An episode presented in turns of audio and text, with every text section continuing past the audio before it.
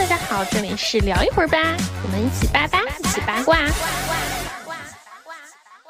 欢迎来到聊一会儿吧，我是毛毛。终于又到万众期待的年末了，咱们高低是要做一次年度总结的，然后回顾这一年发生了什么的同时，顺便也展望一下未来嘛。今年我们聊一会儿吧的年度总结呢，就会分为两个维度，一个是影视综内容向的，另外一个则是偏向娱乐圈中人和事的。然后刚好这两天豆瓣的年度榜单也新鲜出炉了，我们就光明正大的蹭一波，来聊一聊二零二三年影视圈的这些个事儿。有一些具体的话题啊，在我们往期的单期节目里也可以听到，也欢迎大家多多考古，常听常新啊。今天也特别邀请到了之前一起聊过春节档的嘉宾海带返场，让我们主打一个大胆开麦，严谨暴论。我们先请海带给大家打个招呼吧。呃哈喽哈喽，大家好，我是海带。之前春节档点评那期有来过，然后现在又来了。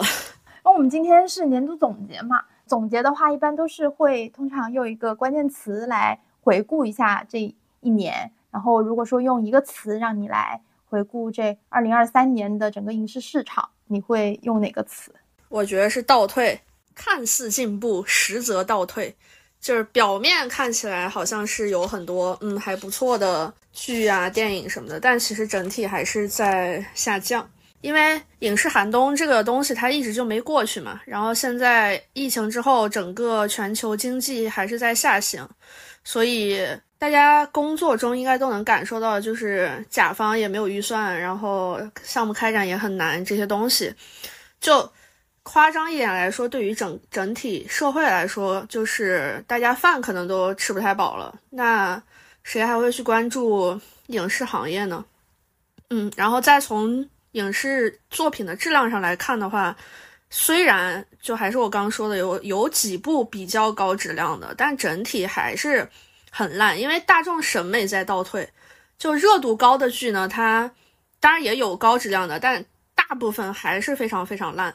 然后大家也抱着一种好像在看乐子，就觉得 好像一部高质量的作品，并没有带给他们的一些生活上的，比如说启示啊或者什么，并没有一部烂剧带给他们的乐子更重要。嗯，现在整体是这样一个趋势，所以我就觉得大众审美在倒退，然后这个行业也是在倒退。嗯，我还蛮认同倒退的这个说法。然后我的关键词，我觉得跟倒退也是有一些就是相似之处的。我的关键词是就觉得还是寒冬。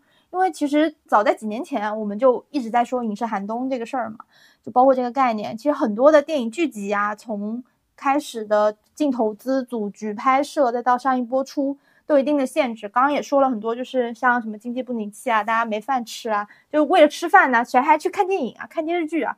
所以就是整个投资都在缩减嘛。就今年有一个很火的词儿，就是降本增效嘛，包括就是像在《狂飙》火了之后，然后爱奇艺的。他们的那个年度报告说，终于才回本了，才收支平衡了。就各种各种的平台也好，大大的制作方也好，其实都很明显的，他们就想控制一下这个成本。那你想花越少的钱做更多的事，组更大的局，所以整个市场就变得很差很乱，你做不了更好的东西内容。大家都追求一个快，我们都是为了赚钱才去做这个事情。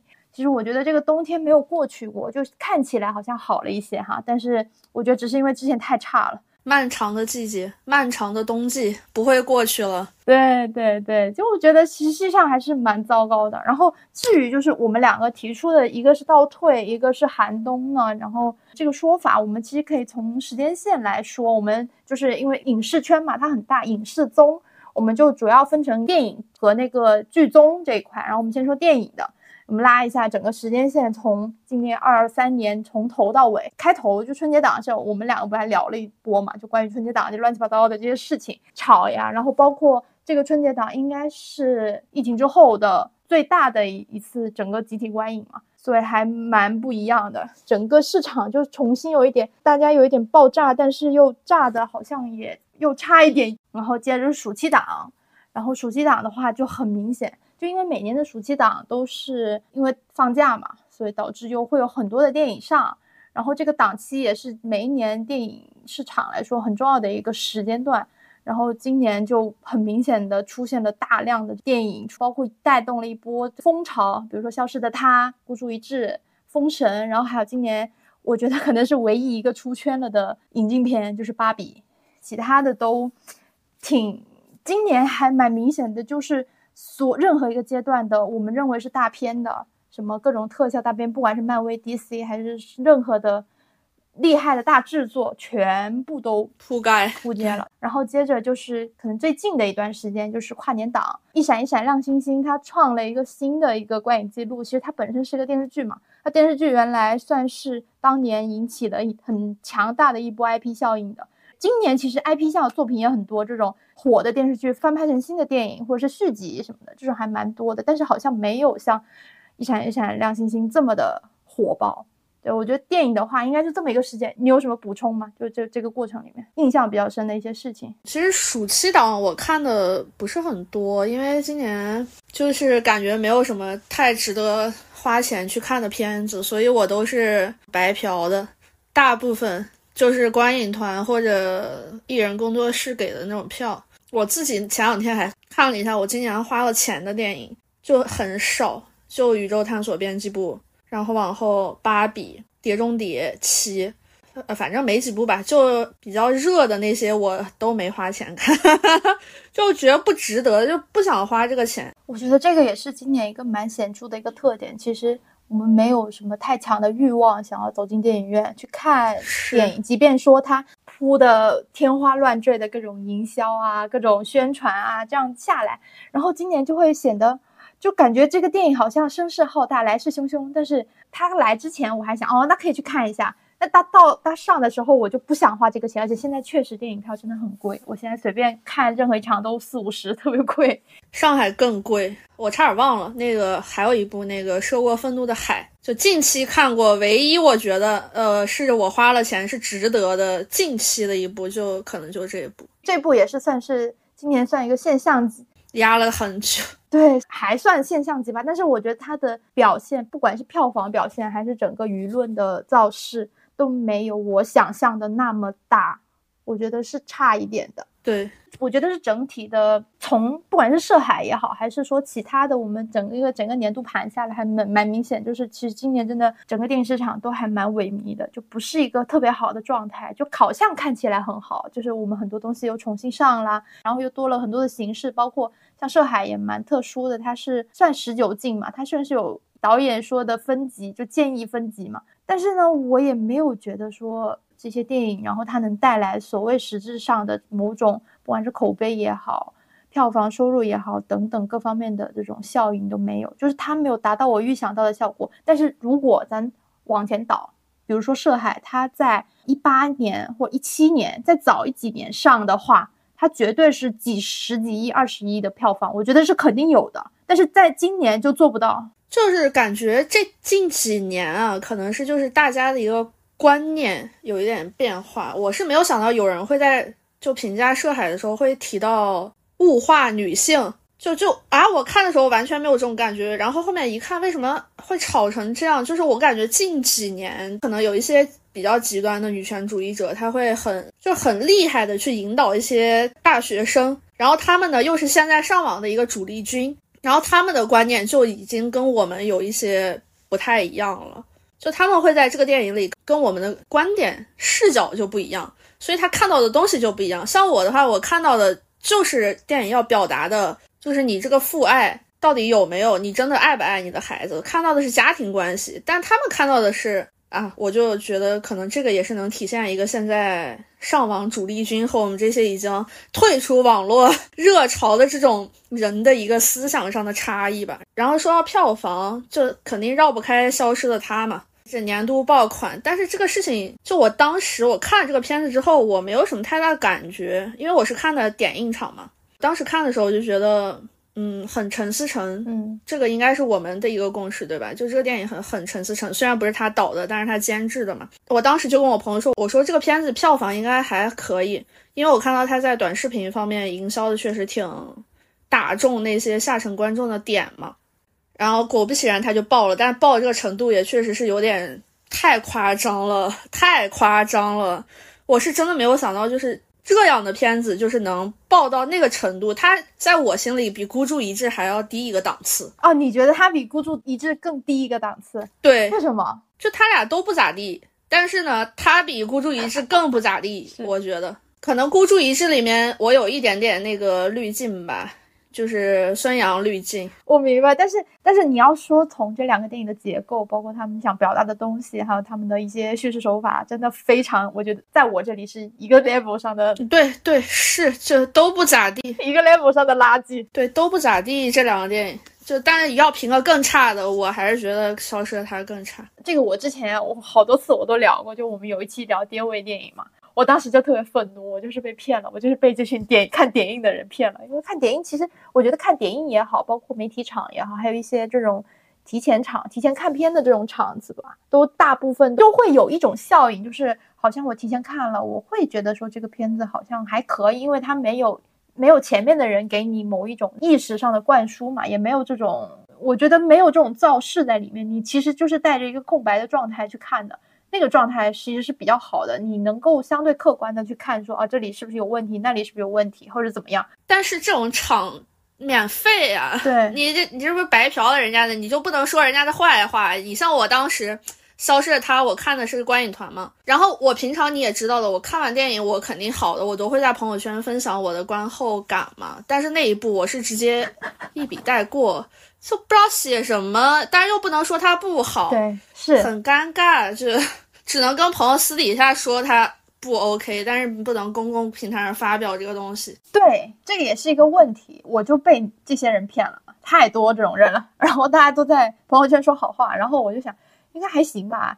然后我看一下演员也还可以，我想那试试呗。虽然我知道陈导肯定没什么好东西，但是就是抱着试一试的心态去了。谁知道我真的出来破口大骂，在干什么？浪费我三个两个多小时，在干什么？我真的蛮生气的。我觉得唯一庆幸的就是没有花钱哦，不然我会更生气，好吗？对对对，就没有花钱，只是花了时间，我还觉得 OK 了。然后我昨天晚上跟一个做市场营销的朋友聊那个年会不能停嘛，嗯嗯，就最近不是要上，就我很期待这个片子，就是我会花钱去看的。嗯，我也蛮期待，因为他昨天晚上是首映礼嘛，我就问他这个。片子怎么样？然后他就跟我说两句，第一句是还不错，第二句是但是很难下沉。就是你看他们做 marketing 的，就想到的是这个片子能不能下沉，就说明这个行业就现在在乎的就只有能不能下沉，能不能赚到钱。我就觉得很，唉。不知道怎么说，就觉得很。你这个点其实就是我今年很想说，就是我觉得整个电影市场，如果要用一个词来总结的话，那就是疯。嗯，真的疯了一样，就是疯了一样，疯了想赚钱，然后疯了想做营销，疯就从头疯到尾。张艺谋看了都落泪，张艺谋震惊，没有一个人是正常的。我真无语，真的真的无语了。我真的觉得今年从上到下，从头到尾，从演员、导演到制作团队到营销，本来营销就是应该发疯，这个我我理解。但是你除了营销以外的其他任何一条线，大家都在发疯，我不知道在干什么。真的就这个事情，尤其就最突出的在于说短视频的疯模式营销这个事情，我之前我们也聊过很多次，我们就不能理解。我能理解大家想赚钱，想去吸引更多的观众，包括说其实现在整个电影市场是非常明确的在针对他们认为的这个受众在做定向宣传，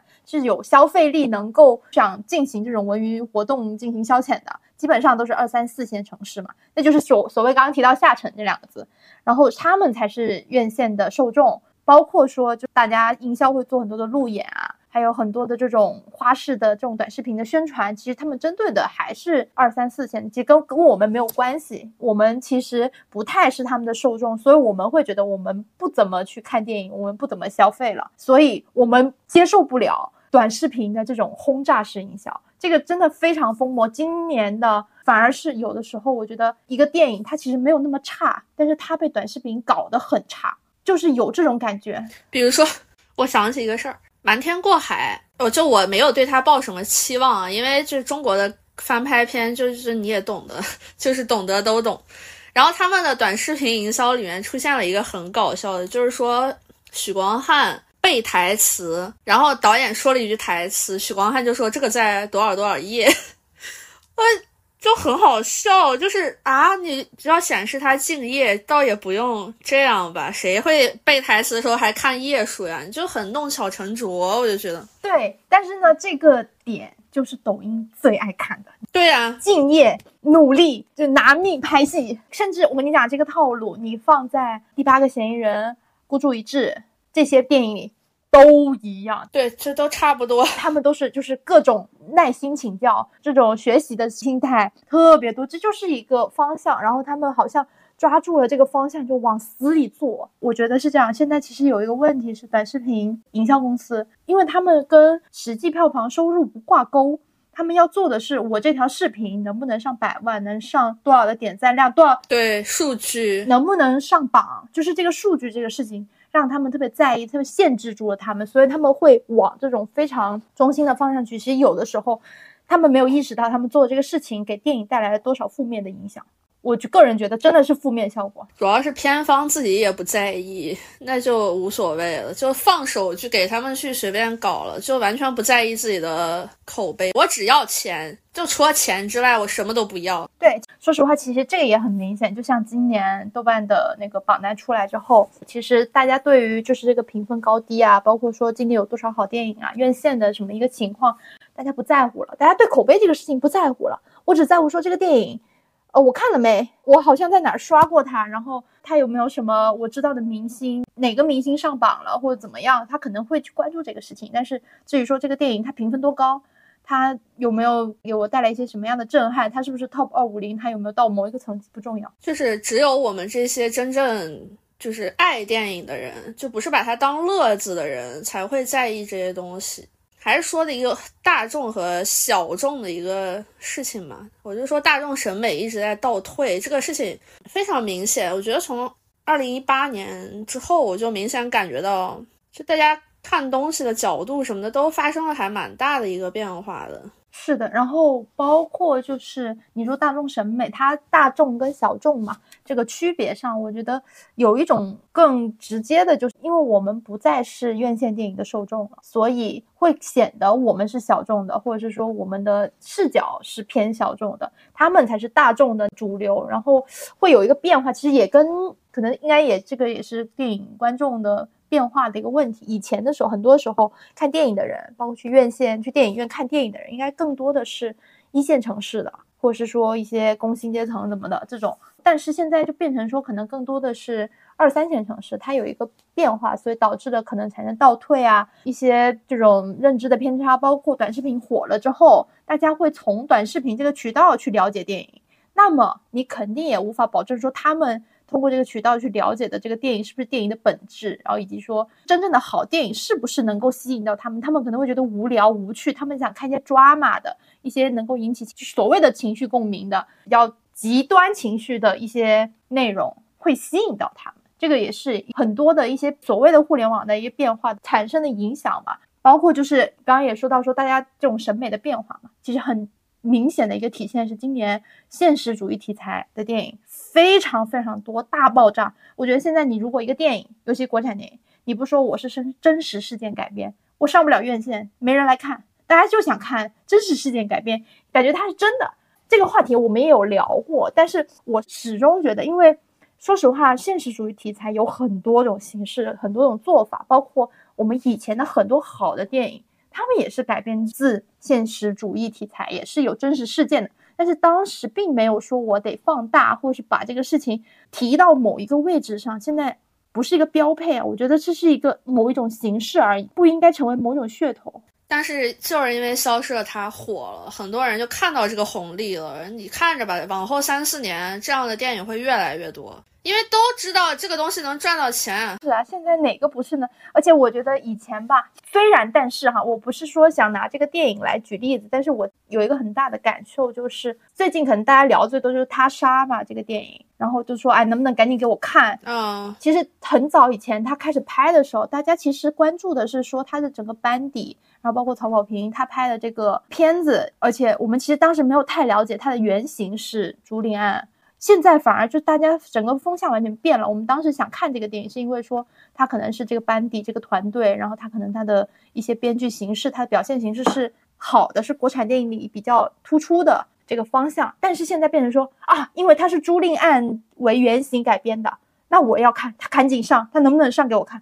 我会觉得不是一个特别好的，对，嗯，就是本质变了嘛。对对，本来我们是冲着班底去看的，但是呢，现在就变成怎么说呢？尤其朱琳去世吧，我觉得这个事情可能也并不是一个好事情，就可能会有消费逝者的一个这种，肯定会有人出来说这个东西的。就我有点希望这个片子别上了，就是他再压一压吧，就是反正这也压了这么多年了。稍微压一压吧，就是千万不要趁着现在这个，就明年或者更近的档期上，这被会被骂死。我觉得算了吧，就是好难。是的，是的。哎，我刚刚又想着有一个点，我我没写，但是确实也值得聊一聊。就是我们刚刚讲那么多电影，有一个电影没说，就《封神》啊，对，《封神》封神也是现象级的，今年现象级的一个电影。然后《封神》它是引导了今年的，其实每一年吧。或者说，就是近几年以来，饭圈化的形式跟形态是非常多，而且非常固定的这么一个模式。但是我觉得《封神》达到了一个极致，就是而且它是带有一些养成的内容在里面，所以导致说大家不是纯粹的饭圈化，而是变成说我在大荧幕看到它整个的呈现之后，我回过头去了解他们的整个发展，然后才慢慢的有一种我好像回过头来看他们追溯它。有一种这种养成的那个心态在里面，我觉得还蛮特别的。所以这个电影真的，我先不说这个电影的好坏，就是它的内容形式等等，因为它确实有好的也有不好的地方，包括它整个营销的方向是急转弯，就是大变化，从五六年前开始宣传到包括现在的整个一个发展，完全不是一个态势，包括他们演员内容的一些内核，但是。这个电影呢的出现，让我们看到了国产电影的另一种新的模式。我也不能完全说是营销模式，但是可以说是一种制造的模式。就是这个电影它变成是在造星了，它不是一个纯粹的电影了。对我觉得这个还蛮神奇的。我觉得就乌尔善自己也没有想到吧，他绝对没想到这个事情。之前就是这个电影刚上的时候，我应该是他上的第一周去看了，然后而且当时的整个营销的风向还有票房之往消失的他一边倒的，就是他根本没有任何的机会就冲上来，而且他们的营销非常着急，就是完蛋了，我们现在赶不上，我们在这个暑暑期档争不上一席之地了，我们得赶紧找想办法。然后他们已经着急到把。电影里面的一些片段，最后那个高潮 cut 已经迫不及待的发出来了，就是你一定要去电影院看的片段，你就是已经着急到这个地步。但是我看完之后，大概隔了一周到两周吧，这个电影爆了，就是爆的莫名其妙。我沃尔善绝对没想到，就是因为你不知道观众的点是什么，对他们绝对不知道观众的点会是就是那几个质子团怎么样怎么样怎么样。虽然他们也有想打这个点，比如说提前拍了芭莎呀那种。露肌肉照片啊什么的，但可能本质上没有想拿这个当太多太多的营销点。但你看，还是我最前面说到那个问题，现在上网的人是已经换了一批了，就是以大学生为主力。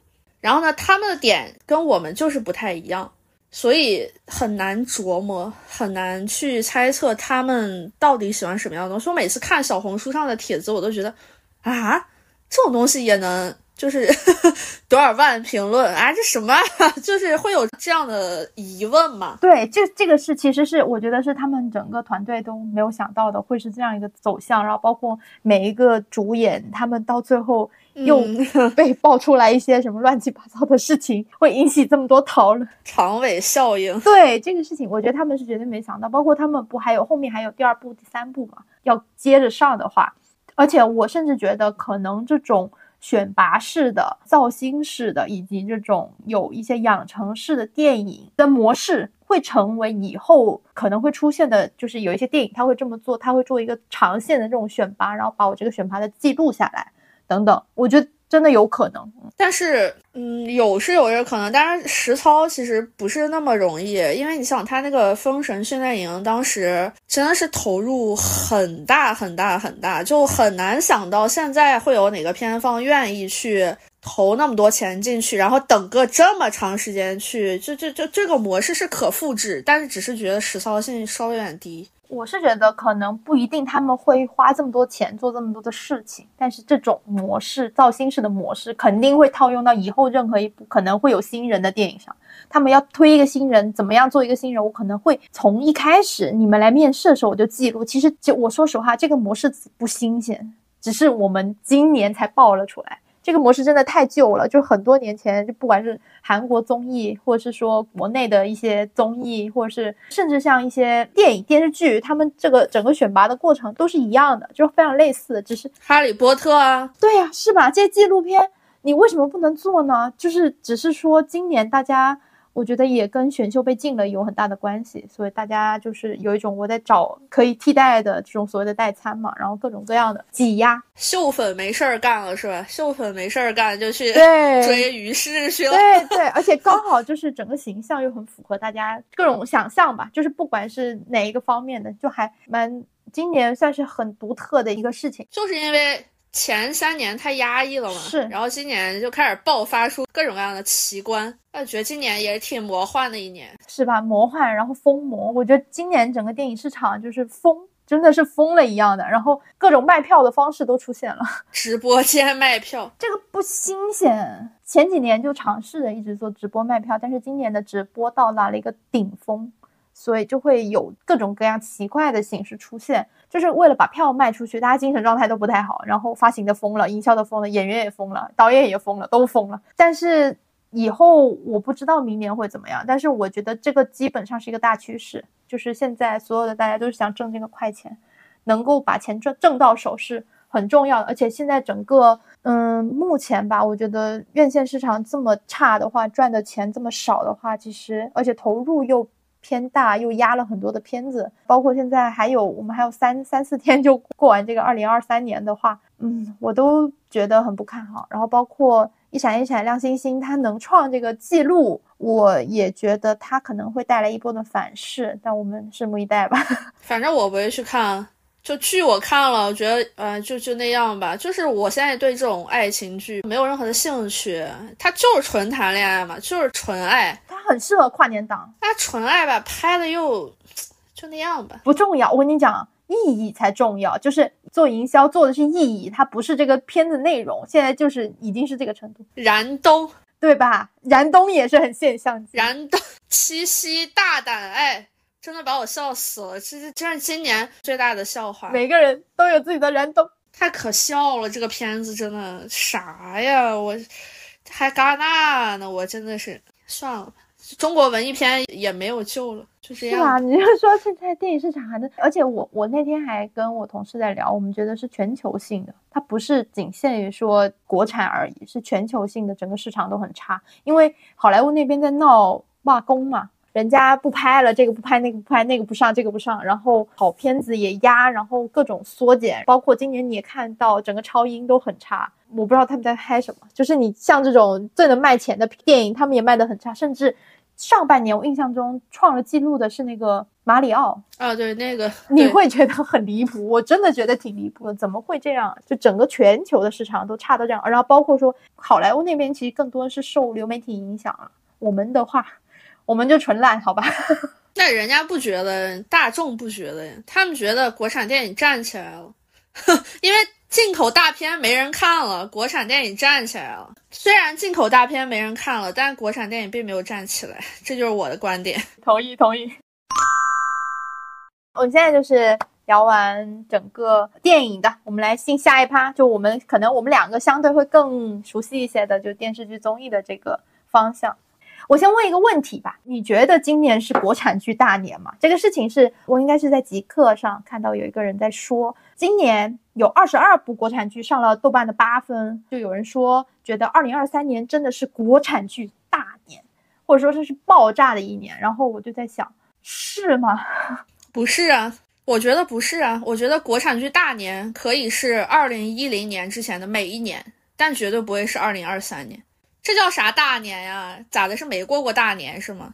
九十年代过来的人应该都不会觉得二零二三年是什么国产剧大年吧？小时候吃的那么好，现在吃吃这些东西觉得好，真的是很无语，是吧？我觉得真的很离谱。我我就是大家看看网飞，看看弯弯，TVB 都有好的，因为看不了，因为看不了，好好好，因为看不了，都不知道这是个什么东西。你让他怎么去看？他肯定只能看爱优腾啊。他能看到的范围就在这儿嘛，所以他看不到那些东西。我觉得我举一个例子吧，就咱确实今年是有还不错的好东西，但不能说随便来一个还能吃的预制菜，你就把它当成米其林吧。就这个结论就跟每年北京米其林评选一样离谱，好吗？就乱七八糟的，就什么人什么什么菜都能评评上那个米其林一样，就很离谱。你说，因为他们上了八分，就叫叫国产剧大年，然后你你们不看一看这八分里头都是啥？有那么几部还不错。对，我就说有几部是真的是实得所谓的米其林，它是国产剧米其林，但是剩下那几个。充其量就是还可以的预制菜而已，就敢不敢评一个上九分的国产剧？你别八分了，就九分吧，好不好？对，那九分的有啥呀？就一个漫长的季节，就是没办法，就大家对国产剧的那个要求已经低到说我八分就是可以了，所以就变成说好像什么都能吃一样，就就会有这么一个情况。就是因为整体太烂了，什么人间烟火这种东西，它就已经烂到那种程度。然后你要跟这种东西比，那啊都是好剧，大家都五六分的，那都好的不得了了，都是的，不能这么比啊！我们要跟更好的东西去比，我们不能比烂嘛，对不对？但现在观众就是比烂，就觉得哦，比那个烂的稍微好一点就可以了。这是什么标准啊？我不懂。是是是这样子的。然后我今天突然翻到了我一八年就没有发出去，我写了一个自己当时的一个呃年度总结嘛，就是电视剧总结。我当时看了一眼，一就一八年整年的话，当时我的我给到我的 top 一是《大江大河》。然后你想想，当年哈《大江大河》《知否知否》，然后还有各种别的剧，好多挺多的。当时我已经我，而且我当时那篇文章里写的是，我觉得。今年没有什么好看的国产剧，我挑不出来。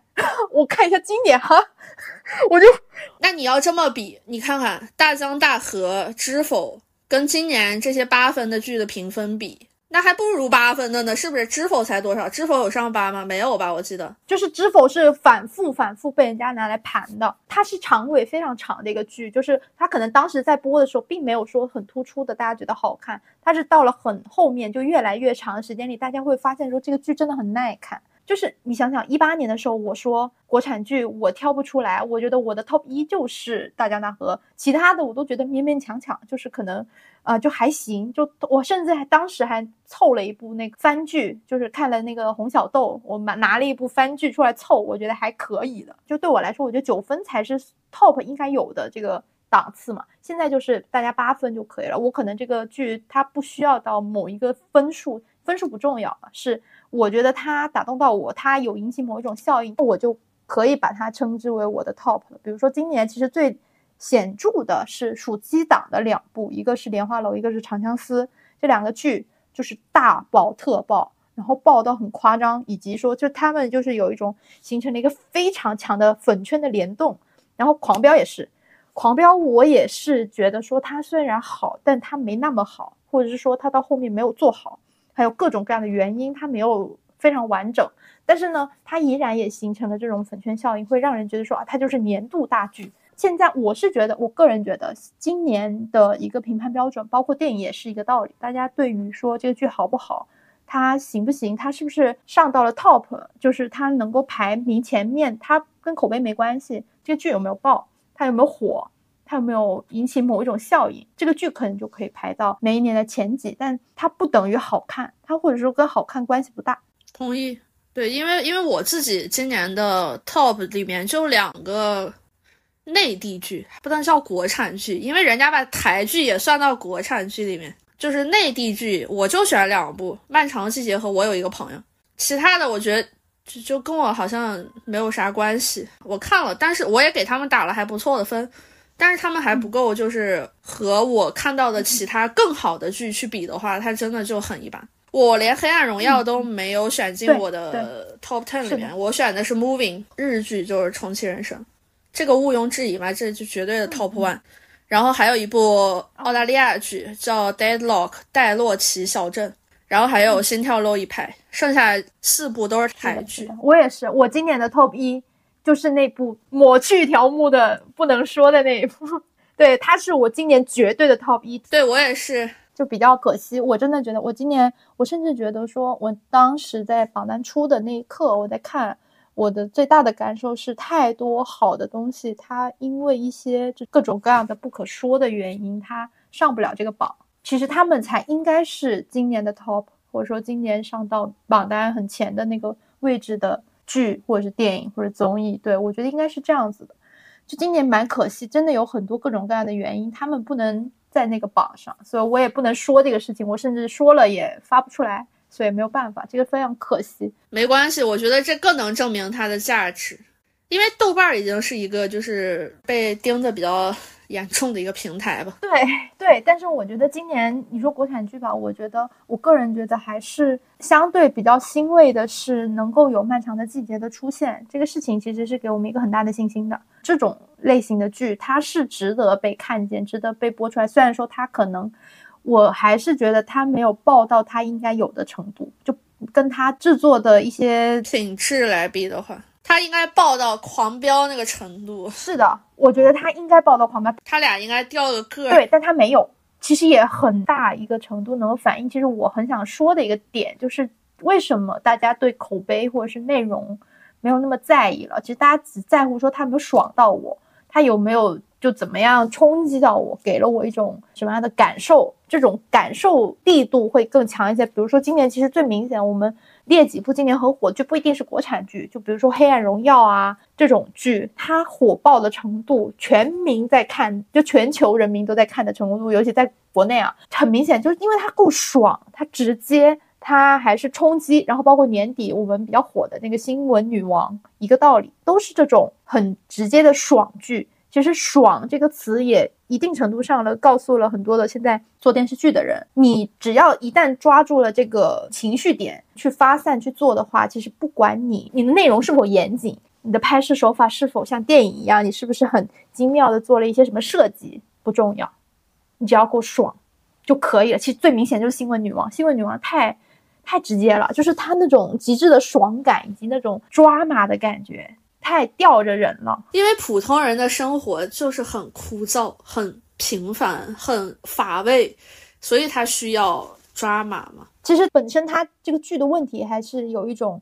透露一股浓浓的那种怀旧风味，就是特别像以前的 TVB 那种很抓马的感觉。但是他剧本又没有跟上，他只是说可能有一些内容相对的戳中了大家的某一个点。比如说一些什么社畜啦，什么就是一些截图流传很广，它变成了一种梗图。找个男人嫁了吧？对对对对，那个图很火嘛。然后我就狂飙也好，新闻女王也好，他们是一个类型的剧。其实他们会变成一种我某一个截图或某一个瞬间，它特别能够冲击人，或者是特别能够留下印象，那个东西会成为永流传的东西，所以它会引起一定的这种大众效应，它能火，它能爆，所谓的赚钱了。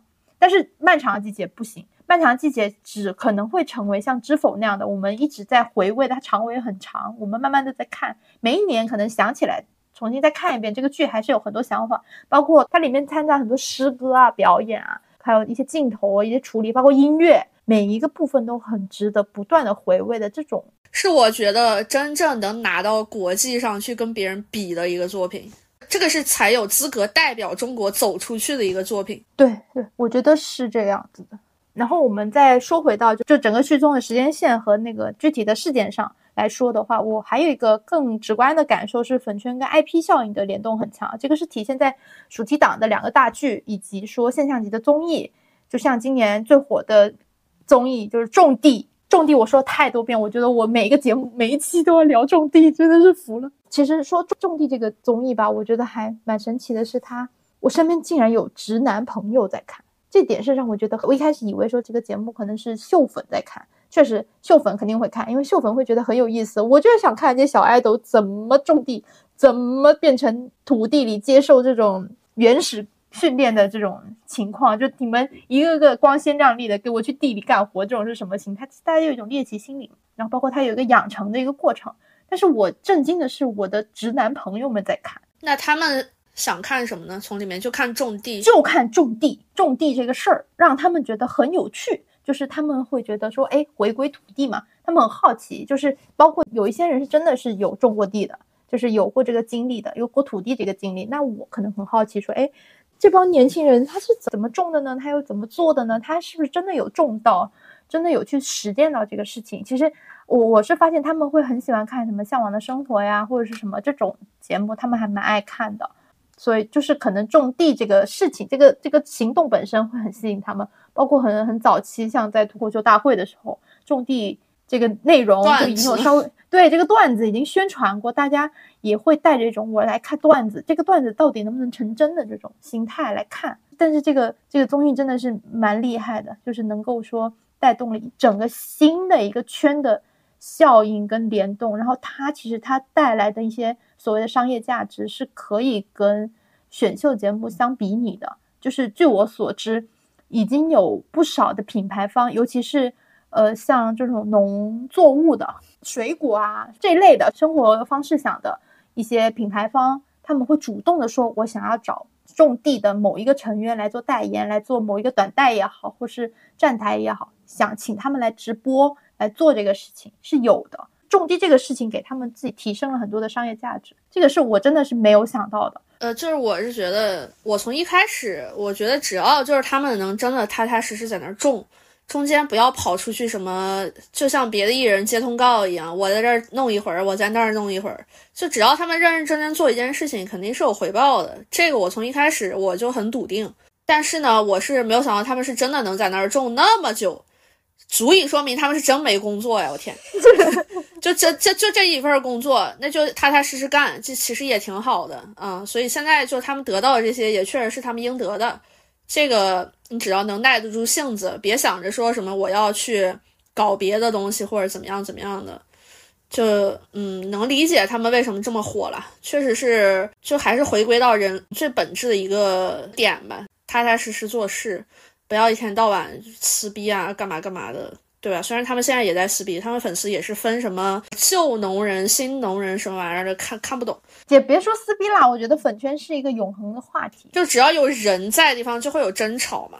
对，这个是无法避免的。然后今年更厉害的另外一个粉圈的效应，这种连带效应是在民学院人这边蛮明显的。这个我没有看，但是我大概知道。今年院人出了好多综艺，院人全年无休。就一直在出综艺，他们成为了一个团体的 IP 嘛，然后包括他们粉圈的那个效应也很强。我觉得其实这个应该是近几年的一个大趋势，不管是综艺的、电视剧的。我能感受到的一个是黄子弘凡今年非常火，是的，就火到很多人其实并不知道他是干嘛的。就有朋友来问我说黄子弘凡是干嘛的，我说他是个歌手。然后他们就说啊，他有什么作品啊，火成这样？我说呃，可能是因为他就是人比较逗吧，性格比较好，或者怎么样的。就是我觉得是也是一个趋势啦，以后也会做更多的这种方向的内容，包括像封神质子团也好，种地吧也好，院人也好，它都是一个团体，它不一定非得是偶像，不是选秀出来的偶像团体，但它是一个团体，它自己自带的这种各种各样的气质和它的一些。所谓的内部梗在里面，然后他就能够做很多连带性的各种一连串的节目也好，活动也好，就可以连起来做。然后他们又有很固定的一帮粉丝能够提供这种消费，这个基本上是今年我觉得是一个很长线的，不能说它真的一点都不新鲜。你会有没有发现说，我们我们刚刚说的每一项这种今年突然开始崛起的事情，一点都不新鲜，都是以前做过的或者以前出现过，但是今年又。轮回一点都不新鲜，但是真的就是今年开始把这些所有的形式做成了一种很固定的一个商业模式，然后大家开始从中赚赚钱，或者是说有所谓的一个风口吧，就是大家发现了这个东西，它是能够形成风口，它能所有人都能去分一杯羹，能够分到这个钱，所以我开始一直做这个事情。但是呢，我个人会觉得这些内容呢，可能现在短期内可能三五年都没有，一两年能够做。但是可能到某一个时间段，它会像当年语言类节目大爆，然后成泡沫，然后又消亡的那个趋势，我觉得都会有。嗯，物极必反。对，就是你做的到了一个很顶峰的时候，肯定是要走下坡路的。是的，我就前段时间听别的播客节目在聊，说奇葩说很火的那两几年嘛，那几年之后不是涌现了，是一七一八年是吧？非常多的语言类节目这种蓬宗。非常非常多，然后形成了一个泡沫，就感觉啥都能做一个综艺，大家疯狂在做综艺，觉得什么都能做，投资也乱来，然后各种乱七八糟的品牌方也好，或者甚至煤老板都入场说我要来分这个羹。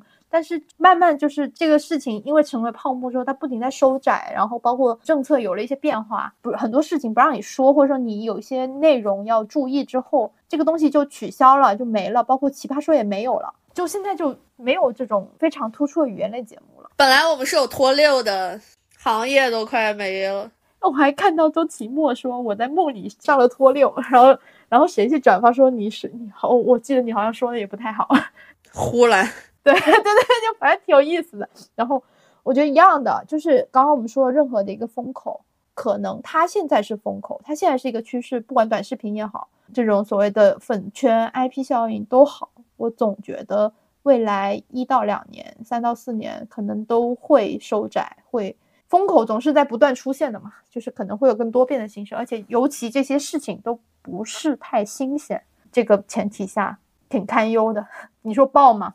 今年是国产剧大年嘛，是剧综大年嘛？是国产大年嘛？或者甚至说他们真的爆了吗？我觉得这些爆都很虚。就我们刚刚聊的所有的每一个点，它就是这种很虚妄的爆。对，如果要说爆的话，我觉得《人间烟火》很爆啊！你看，这全民潮，这算爆吗？也算爆吧。黑红也是红，对不对？它热度不高嘛？它热度可太高了。我觉得今年没有一个剧的热度比它高。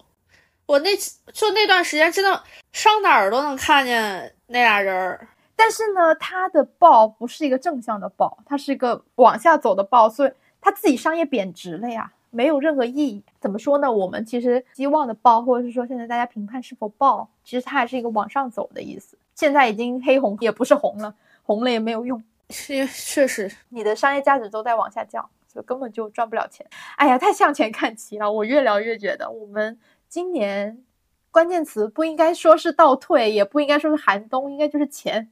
对，今年关键词就是钱，这大家都太穷了，真的穷的可怕。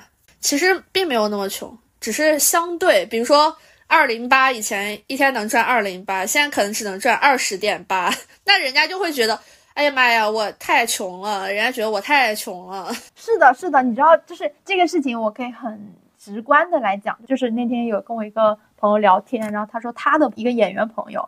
他在那个《一念关山》里面演一个小角色，具体是谁不太清，我没有问。就说他三个月的戏拍下来，他问他说：“你拿了多少钱？”他说：“拿了，有点不记得，五万还是六万。”他说：“那你五万全都能拿到吗？三个月拿五六万？”他说：“没有，跟公司分。”然后他最后到手就是大概一两万。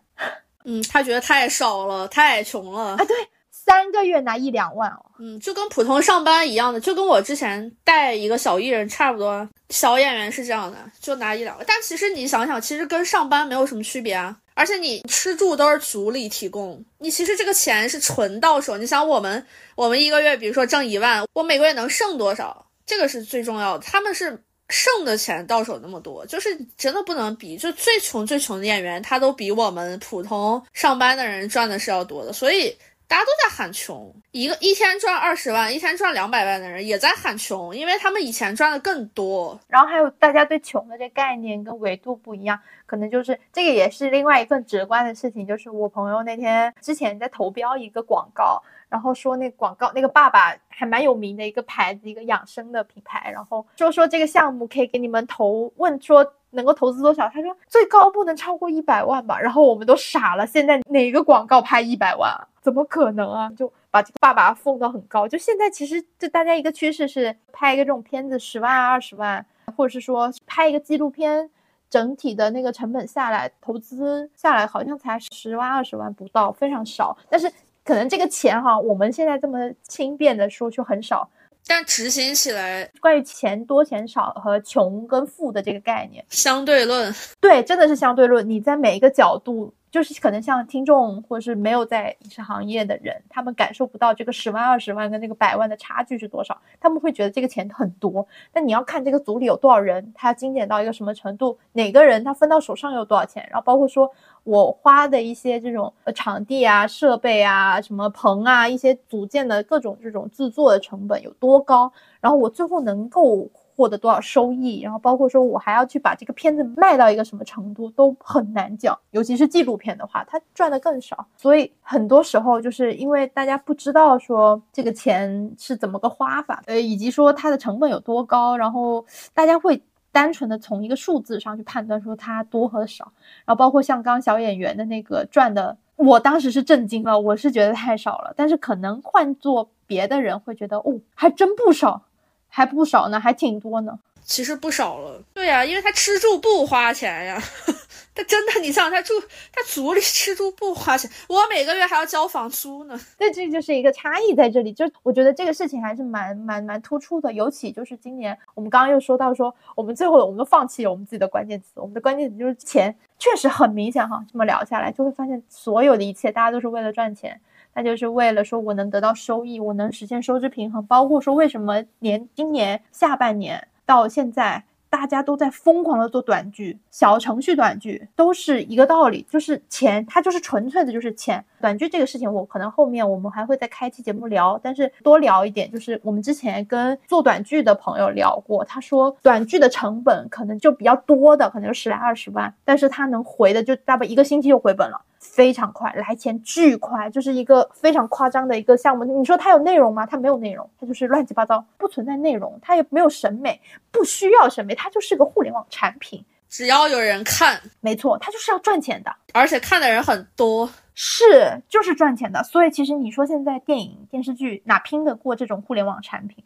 你有人家这个思维吗？还是有太多的创作者，就是做这个电影电视剧的人，他们会执着在于说，我这个内容要创作到一个什么程度，做到一个怎么样一个精细的程度，所以导致说，可能他最后的结果。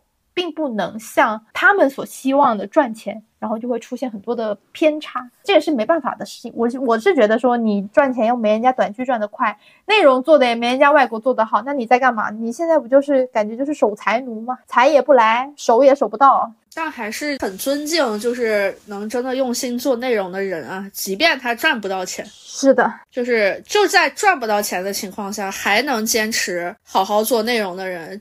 这种人才是推动这个时代往前走的人，而不是你说的那些做短平快的那种挣快钱。快钱它毕竟是个一时的东西，我们真的不能太贪图一时的东西。就我，我是觉得这种东西都很没意思。你说很尊重做内容的，我觉得这个感觉就是为什么我们现在会反反复复的去看一些老剧、老的片子，其实很明显，他们就是真真正正在做好东西，它的长尾很长嘛。以前大家都穷，你看以前的布景那些东西就很穷，但是内容就是好。为什么到现在就完全变成？哎，我真很讨厌抖音。说到这个，我真的，我真的很讨厌抖音、快手这些东西，就是荼毒整个社会。在我看来，它没有一点优点，一点都没有。你说说抖音的优点是什么？我觉得没有任何优点。说实话，我觉得他把我们所有的时间都压缩碎片化了，以及说更浮躁了。我可以理解，就是为了可能有时候找一些东西，可能你要去上面找或者怎么。但我不能理解，一天在上面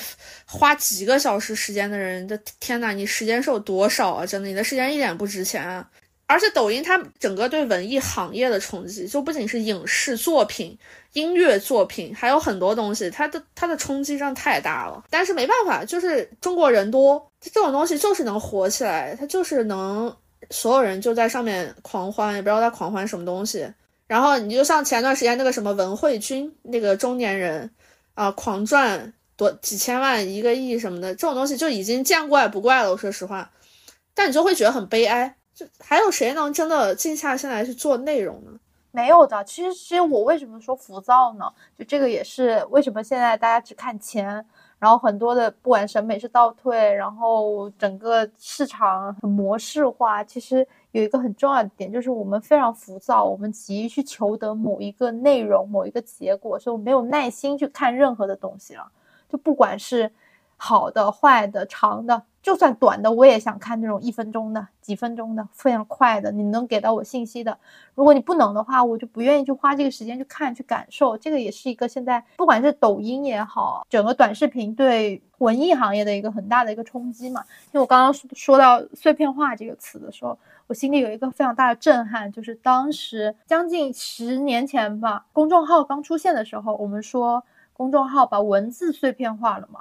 但是你现在其实回头来看。你会发现，说当年我们不停的抨击公众号，抨击这种短平快的文字这种阅读方式之后，到现在我们是用短视频在看东西，那倒退了多少？这个碎片化是碎到一个什么程度？大家是多么没有耐心了？我们连文字都看不下去，我们连公众号都不愿意做，我们会觉得公众号浪费时间，三分钟看完一篇文章，没有三分钟看完一个视频，他帮我讲解这个文章来的快，来的舒服，来的方便，就是现在已经到了这么一个程度。所以我一直觉得我是个异类，就是我现在在这个社会中已经变成一个异类了，因为我从来我没有抖音，我不刷短视频。我在 B 站看的视频，就我今天刚看完三宋，我朋友圈分享了嘛，就三宋他分享自己的婚礼的那个，他就是一个小时。然后我还有一个特别喜欢的看旅游纪录片的一个博主叫巡巡游轨迹，就也是 B 呃巡游轨迹，然后他们也是一个小时起。然后我看公众号，我也看的是黄小姐和蓝小姐那种就是超级长的文章，我可以就。哎，反正我就觉得我是个异类，在这个社会中，我已经是一个异类了。不，我觉得也不要不用，我觉得不是异类这个说法吧，觉得更多的是因为，比如说现在我我还是单举影整个影视市场来说，其实我们不太是受众了，因为我们可能或许不太能够接受说这种短所谓的短平快的方式，这种非常浮躁的迅捷的方式，我们还是更希望自己去感受，去获得某一种。所谓的隐藏的信息，或者是他希望表达的一些情绪内容，我们能够感受得到，而不是说通过别人的讲解、别人的分析，或者是说那种很直观的只给的东西，我们会觉得那种不叫文艺作品，因为文艺作品不应该是这样子的，好的内容不应该是如此不遮掩的、直接的。哎，其实也不说直接不好，但是很多时候是有一些粗糙的，以及其实是有一点下流的方式来呈现的。就短视频吧，就只是短视频。我真的觉得短视频，我也不喜欢短视频，所以我其实非常讨厌短视频营销这个点。但是呢，由于说现在主流就是这样，大家就是要赚钱。哎，我不太记得宇宙探索编辑部他们有没有做抖音上的营销，他们整体营销好像就没有怎么做吧，就反正票房也也一般，看的人也少。有有也有做，我的意思就是他没有那么多预算嘛，肯定是肯定没有，就是说像什么封神啊这种那么大片子的一个预算。嗯，其实封神预算也不多，但不影响我喜欢他，但不影响我喜欢他，他依然是我今年的 top one 国产电影的 top one，这个毋庸置疑。因为我我不在乎营销，就是营销这种东西对我没有什么。跟我没关系，我就觉得。但是片方自己就觉得我这个票房太少了，然后就怪营销方，这个是真实的。他们觉得就是这个票房太低了，然后就在说营销。那票房高了，他们能给营销公司打更多钱吗？并不能吧？不会啊。对啊，那关我屁事啊！就是你票房四十个亿，你给我的营销费用不还是那些吗？一样的呀，对啊，不会有什么变化。但是有的时候就是这个事情也很妙。我电影卖的好了，赚的钱多了，是我电影拍的好，我导演牛逼，我制作团队牛逼，大家有就是先瞻之明，不会说营销做得好。你电影没卖好，哎，就是你营销没做好。真的，营销公司也挺难的，也挺难的，确实是。所以你说他们不疯魔吗？他们可不就得找到一个点。我觉得消失的，他真的应该感谢他的营销团队，好吧？没有什么短视频营销，狗都不看，真的是的，是的，太多的电影都是因为营销其实做的真的还蛮好的，所以有了一些关注。其实孤注一掷也是的，就是都是营销带的这个风向。但是呢，他们不会说是营销做得好，他们只会说我们电影自己有这个前瞻性，我们有内容。抓住了大众情绪，哎，这个就是现在的一个现状，就是你说，反正就是我觉得都这样吧，就是好了，我自己倍儿棒，我牛逼，但是我这个电影没卖好，我差了。首先观众不行，要么就是。营销不行，就反正都是你们不行，我就挺好的，都是现在都是现状，都是这样。然后包括导演、投资人、制片，他们都会出来说，说我这电影其实是很好的，我想表达什么啊？就不举例了，不举例，有谁说这个事儿太多了？结果你说你电影真好了吗？我觉得大家群众的眼睛还是蛮雪亮的，就是如果说你这个电影。首先，你的定义，如果你不是一个商业片的话，你是个文艺片，你连作为一个文艺片，你都没能够抓住文艺片观众的取向，或者他们去购票去看的话，那你这个电影真的完蛋，你就是你这个电影有问题。既然我们刚刚前面都在回顾啊，在聊聊很多这一年里影视圈里发生的事情，包括我们的一些感受和自己的一些看法。我们回到最后，就是马上要二零二四年了嘛，你会觉得二零二四年说不定会好一点点呢？有这种期待吗？或者说有没有你个人比较期待的影视综？首先，我觉得不会好，因为我本身就是一个挺悲观的人。现在再加上看完这个二零二三，我就觉得我已经不想对未来有什么期望了。因为每一次，其实你看，我们每一次都是期望越大，失望越大。我现在对任何事情。就不管是影视作品，还是人跟人之间的关系，或者是怎样的所有的事情吧，就是平常心。以前期待很高，拔的可能到头顶儿的片子，现在就给它放到很低的期待上。比如说，就稍微可能想看的娄烨的几个片子，然后徐浩峰一直压的那几部，我真的希望能上一部，我真的求求了，上一部吧，就一部都行。嗯，然后就国产电影的话。我就这么说吧，哎，我对国产电影就没有期待过，反而就是能有一些惊喜出现。你像我没有期待，但反而今年你看《宇宙探索编辑部》啊，《永安镇》啊，就给我惊喜还蛮大的。然后剧的方面，我对国产剧也没有期待。前段时间看了 B 站上那个什么盘点二零二四待播什么玩意儿什么玩意儿的，整个看下来没有一部想看的。然后就明年反正看看吧，就是看还是会看，就但是没有期待。然后台剧的话还是有挺多想看的，比如说呃我姐谢盈萱的那个影后《我们与恶的距离二》，明年不知道能不能拍出来，现在才开始拍。然后不够善良的我们应该是要上了，这个应该是明年年初就能上。所以嗯，整体就就这样吧，我还是保持就是。不期待就不会失望，就这么个态度吧。嗯，很好的态度。我要说到聊这个期待嘛，然后我去翻了一下豆瓣的榜单，在最后就是有一个我期待的华语电影啊、外语电影啊，包括剧集，我看了一下这个排名，我可能有列几部，我觉得可能会是大家期待的，比如说像《封神》的第二部。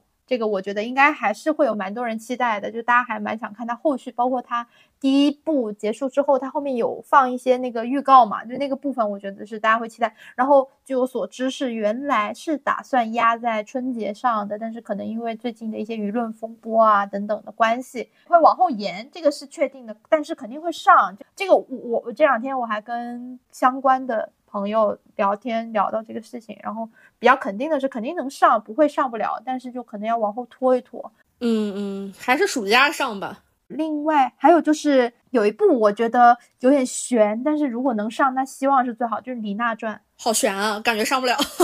很悬，很悬，但是他要能上，那我佩服，我觉得你牛逼。那那只能是看看明年政策会不会再松一些。其实今年整体政策已经比以前松很多了，然后很多拖了很久的片子，它都就是删删改改嘛，剪剪，那你还能再上的，还是有很多的可能可以上的空间，或者是再重拍或者怎么样，都是有的。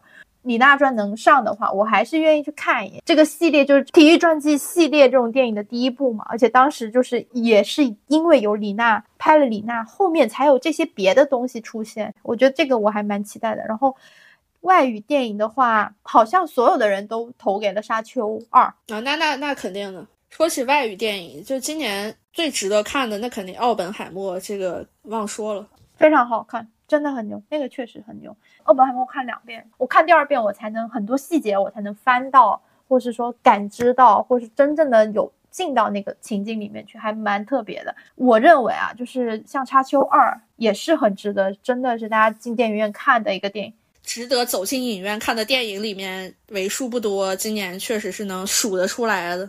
对这个电影，我觉得是还蛮值得，所以它能选为最期待外语电影的第一，我也觉得不意外。而且包括它定档了，肯定会上咱国内院线，这个也不用担心。剧集啊，剧集我就剧集我是不期待的，但是有几部吧，我只能说我的态度是，我就要看看你们拍成什么样。我我的期待是这样子的，《庆余年二》第一名。第二个就是白夜的续集，哎，我也不相信你们能拍好，我们就拭目以待。然后三体，三体也是续集哦，然后还有那个天启异闻录，哎，我也很好奇你能拍成什么样。我觉得你肯定拍不好，反正就我觉得，嗯，我期待你们能拍成什么样，但我不是那个正向的期待，我是好奇，纯粹好奇而已。我觉得他们拍不了多好。对啊，所以你看，就是我对国产剧就是一部都没有。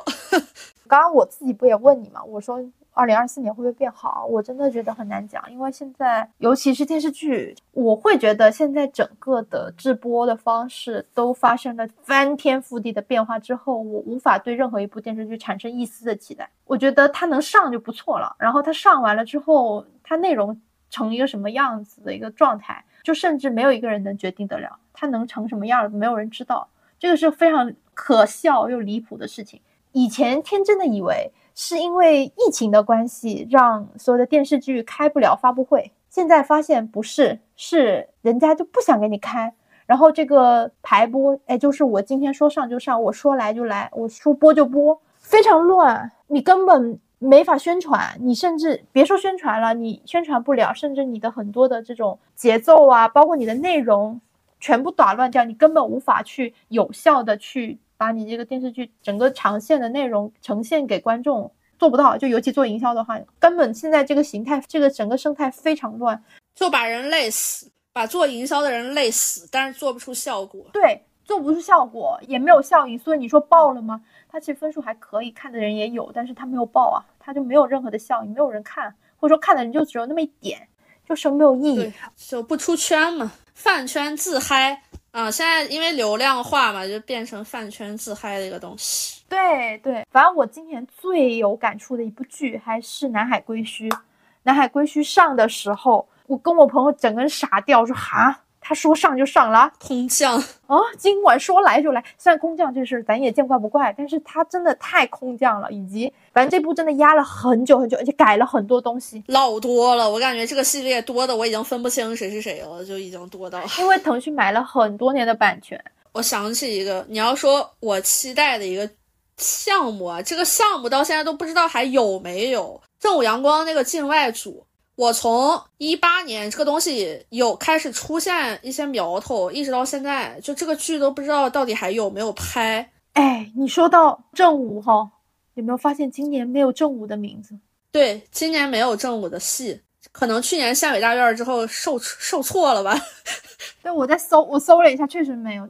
他们今年都在拍《大江大河三》，艰难的制造也在拍，然后明年肯定有有有有那么几个。对，没有，真的今年没有这种阳光，没想到我们哎，真的也没发现，就是没总结，完全没有想到今年就是完，因为我是他们的戏我都会看，就再烂我也会看，我也是，我都会看。今年没有记忆，对，完全没有。然后因为我看到就是期待里面也没有，就这个厂牌可能有一点点 退出时代了，歇了一年不行。哎，但《繁花》你看了吗？我看了三集啊，我那天去看的那个上海点映怎么样？你觉得？我觉得不咋地。好的，我还挺期待的。怎么说呢？就是王家卫有点太炫技了，哦就是他把电视剧当成电影在拍嘛，那里面免不了是有他的那种吊帧镜头，我就不太理解电视剧里面为什么有吊帧镜头。然后，然后他讲的就是那种上海很繁华的那种东西嘛，所以每个人都非常装逼。非常装逼，你去看看就知道了。但是我觉得肯定还是会有，就分数应该还可以，毕竟王家卫那个地位在那儿嘛。也不是，我跟你讲，就是褒贬不一。我现在看到朋友圈的评论，就是有说好的就非常好，差的就非常差。嗯，所以我挺好奇的，我觉得应该不会太差。就是你要自己去看，我可能能打个七点五吧，差不多七分到七点五这样，因为太装逼了，就是。真的太装逼了！我的妈呀，好多很诡异的镜头。其实我们说期待，我们也没有说很期待，只是说就还可以的几个电影或者是电视剧的话，我们所谓的期待，可能更多的是它已经露出了、曝光了，以及说就是可能有朋友先看了，比如像《年会不能停》，我就还觉得应该还不错，应该不会太差。我有朋友看了，我同事看了，觉得还可以。但是票房不会很高，我觉得。我们看，拭目以待吧。说不定的，其实有时候你不知道，有时候可能会逆袭或怎么样。咱好奇就等一波，我觉得这个是可以看的。然后以及像剧集的话，《繁花》呀，最近声量比较大的就它嘛，没有啥了。哦，还有那个《暴雪时分》哦，《暴雪时分》我也很想看，这个怎么没有上榜？我不，我不期待，就我会看，但我不期待，就平常心，平常心。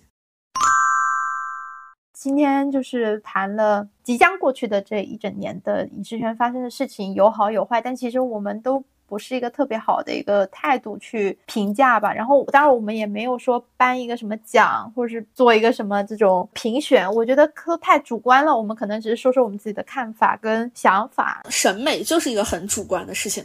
你像我们觉得消失它很烂，那就是有很多人觉得它很好，所以没有必要去辩论。就大家尊重自己的感受，也尊重别人的感受。就希望每个人都不要一天到晚试图去说服别人，你就尊重自己，尊重他人。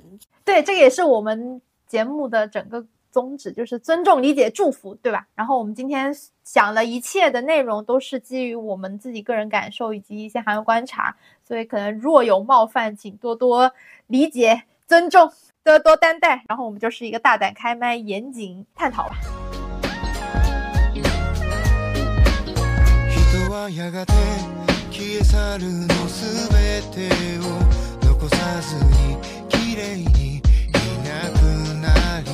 如果喜欢我们的节目，欢迎多多点击订阅，通过小宇宙、苹果 Podcast、喜马拉雅。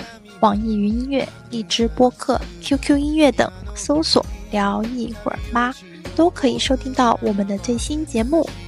欢迎多多留言、评论、点赞、收藏，尊重理解每一种不同的声音。也欢迎到苹果 Podcast 给我们打分，你们的鼓励就是我们最大的动力。更多制作手记和文字记录会发布在同名公众号“聊一会儿吧”上。还可以订阅毛毛的个人 newsletter，链接就在 show notes 上可以看到。今天就先到这里啦，我们下次再聊一会儿吧，拜拜。